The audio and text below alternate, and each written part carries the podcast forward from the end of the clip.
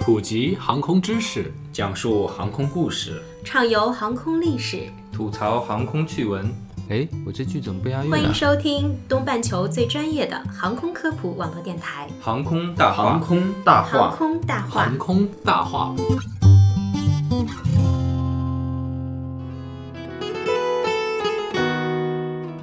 聊航空说大话，欢迎收听东半球最专业的航空科普网络电台《航空大话》。大家好，我是石头。我是黑人，我是小六。近日，中国民航局发布《民用无人驾驶航空器实名制登记管理规定》，自2017年6月1日起，对起飞重量250克以上的无人机实施实名登记注册。这让人不得不联想到了近些日子啊越来越频繁的无人机干扰民航机场运行事件。据民航局统计，四月份成都、杭州、大连、南京、上海共发生了十三次无人机影响航班运行的事件，特别是成都的双流机场受到了九次影响，造成了三十四个航班取消，一百一十二个航班返航备降，一百四十二个航班空中和地面等待的情况。尤其在四月二十一日的下午，双流机场在短短三个小时内，竟然发生了三起无人机干扰民航事件。嗯，那上面所说的这些无人机黑飞带来的影响可谓是日益严重，已经到了不得不管的地步。那现在到底是怎么管的呢？这些黑飞的人都受到了应有的惩罚吗？我们就拿四月份的数据来看啊，四月十九日下午五点半，嗯，赵某在成都的金牛区新科北路放飞无人机的时候被抓了，受到了行政拘留五天。四月二十一日的十一点，戴某在双流区协和街道距双流机场十公里左右的一条公路上放飞无人机的时候被抓了，同样是行政拘留五天。四月二十一日下午三点的时候啊，宋某在郫都区放飞无人机的时候被抓，行政拘留五天。四月二十三日的十二点，福建人林某在青羊区锦城小区内放飞无人机被抓，同样是刑拘五天。熟悉成都的人都知道，双流机场在成都的西南郊外。那上述事件中的郫都区是在成都的西北郊，金牛区跟青羊区呢，更是在成都的市中心。也就是说，从常理上讲，这些人的放飞区域并不足以真正的干扰到飞行安全。因为双流机场无人机黑飞事件的社会影响和舆论压力太大了，那真正的罪魁祸首呢？那些非固定翼无人机扰乱机场的人，并没有被抓到，仍然逍遥法外。上述的这些无辜的无人机玩家就成为了替罪羊。他们飞的都是旋翼，对他们飞的都是消费级的大疆的那种无人机。嗯，那另一方面呢，我们也看到啊，在上述事件的这些惩罚结果呢，其实都是行政拘留五天。那干扰航空秩序，甚至影响到安全飞行的这种行为，行政拘留五天，是不是太轻了呢？警方啊，它的依据是《治安管理处罚法》第二十三条第一款第二项之扰乱公共场所秩序。但是也有专家就认为，这个刑拘五天实在是判得太轻了。比如说，北京法学会航空法学研究会常务副会长张启怀他就表示，首先，这种行为违反了我们国家的民用航空法、空域管理条例，还有无人机的相关管理规定。但这些法规呢，目前都没有对无人机的犯罪行为进行明确的规定。一旦出现问题，就只能够按照扰乱公共秩序啊、呃危害公共安全呐、这些罪名来套用。那这次呢，可能是套用了这个什么《治安管理处罚条例》。呃，黑飞呢，造成了这么多架航班的这个呃备降、返航延误带来的经济损失呢，是可以计算的。前因后果呢也是非常明确的，这应该让这个违规飞行的当事人来承担这个损失，加大这个所谓黑飞的违法成本。下面我们就来给大家解释一下，为什么双流机场会成为重灾区。嗯，这就要给大家普及两个概念了。第一个就是机场的净空区，净是干净的净，空是空间的空。第二个呢是无人机本身的禁飞区。每个机场啊都有净空区，在这个区域内的空域是不允许所谓的不明飞行器进入的。这个区域一般划的比较大，而从无人机的禁飞期的角度说呢，就拿大疆公司举例，为了避免干扰到航班，大疆啊主动给旗下的无人机设定了多边形的禁飞区。它是基于国际上通行的安全标准——国际民航组织附件十四，以及国内民航技术标准 MH 五零零幺二零一三，在充分考虑了安全冗余的基础上，设计了机场禁飞区和限飞区。其中，大疆还专门提到了成都双流机场，因为它目前是国内吞吐量第四大的机场，自然需要格外的重视。但是啊，显然大疆画设的这个椭圆形锥状禁飞区和双流机场的豆腐块净空区不是同一个概念，各自的覆盖范围也不一样。大疆的覆盖范围和禁飞范围显然远小于双流机场的净空区。双流机场呢，可以说一了百了的把大半个成都都划设进来了。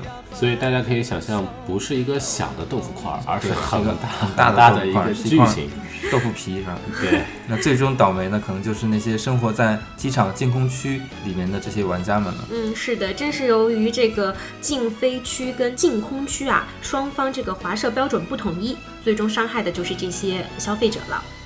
上面被抓到的几个无人机玩家呢，就是活生生的例子。他们是在大江华社的这个禁飞区外安全飞行，但结果这个区域呢，却是机场的净空区。这一点就足以反映了无人机监管领域无法可依的这一个混乱局面。综上所述啊，无人机黑飞的乱象啊，其实它包含了监管约束力和政策约束力不匹配导致的。在这种情况下，民航局的无人机实名制登记管理规定也就应运而生了。接下来，我们就为大家详细解读一下这个规定。嗯，这个规定的目的是为了加强民用无人驾驶航空器的管理，对其拥有者实施实名制登记。它的适用范围呢是适用于在中华人民共和国境内最大起飞重量为二百五十克以上，含二百五十克的民用无人机。二百五十克是什么概念呢？半斤嘛。当爸爸的都这样吗？我们来看一款市面上的热门产品啊，大疆在五月底刚刚发布了一款掌上无人机，叫做 Spark，它具有非常轻巧的机身和简洁的人机交互体验。号称是你妈也会用的无人机，尤其啊，它有一个一键短片的功能，非常吸引人。就是即使是从来没有使用过无人机的小白用户，也能够制作出非常专业的十秒小视频，并且能够立刻分享到朋友圈。而且它的价格只要三千多块，可以说市场潜力非常巨大。有没有想买？特别想，特别想。好，大家没有给我们广告费啊，有点跑题了。对，那这款。掌上无人机可以说是消费级无人机中最轻巧的了。那它的重量有多大呢？三百克。也就是说啊，二百五十克这个规定呢，基本上是涵盖了所有的消费级无人机了。再轻的，也就是那些玩具了。嗯。那么大疆后续会不会推出二百五十克以下的无人机呢？我们都知道，大疆是消费级无人机领域的绝对巨头，全球市场占有率啊在百分之九十以上。对于这样的企业来说，明智的做法肯定是积极响应和支持政策。它的具体做法呢，也就是制作这个符合政策标准的无人机的意思啊。这也是大疆的一贯做法，从它积极的划定禁飞区就可以看出来。实际上，之前美国 FAA 出台的无人机实名制管理规定，对重量要求也是在二百五十克。当时大疆就表示过不会研发二百五十克以下的机型。其实从技术角度来说，二百五十克以下的设备也很难保证产品的质量和体验。回到规定中来，自二零一七年六月一日起，民用无人机的拥有者呢，必须按照本管理规定的要求实行实名登记。二零一七年八月三十一日后，未进行实名登记和粘贴登记标志的，其行为将被视为违反法规的非法行为，其无人机的使用呢将会受到影响。那如何进行实名登记呢？需要在民航局刚刚上线的无人机实名登记系统中进行注册。首先要完善个人信息，包括真实姓名、身份证号、所在地址等等。然后在设备管理中心。添加所持有的无人机的信息，包括无人机序号、飞控序号、厂家、型号、产品名称、空重、最大起飞重量等等。接下来就可以在个人中心下载并打印二维码，粘贴在无人机的机身上，那么也就完成了整个实名登记的全过程了。站在产业角度来说，目前国内大概有五百家无人机制造企业，加上行业应用的公司有上千家，无人机的数量达到六十万架，再加上那么多的黑飞事件和干扰机场的事件，所以出台这些监管政策也是一个迫在眉睫的解决方案。而无人机实名登记制度仅仅是第一步，相信啊，以后更严的监管，包括飞行规则、事后追责等方面。都会紧锣密鼓的在持续的推出的。无人机的管理呢，目前主要涉及空管委、民航局、工信部、公安局等多个部门。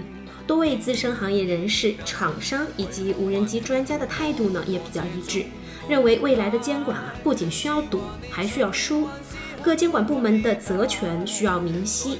首先要管理好飞手，其次呢是管好无人机产品，然后是制定好空中交规，让空中交规看得见摸得着。最后呢，我们还要明确谁来执法。所有的无人机从业人员以及消费者都迫切的期待能够尽快出台更加完善的无人机相关法律法规，以规范行业发展。好，感谢收听本期航空大话，我是石头。我是黑人，我是小六，我们下期再见，再见。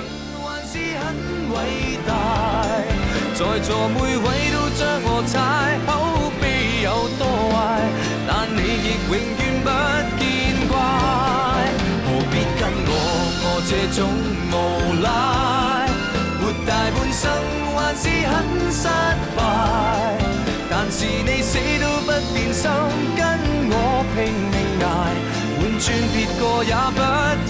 song.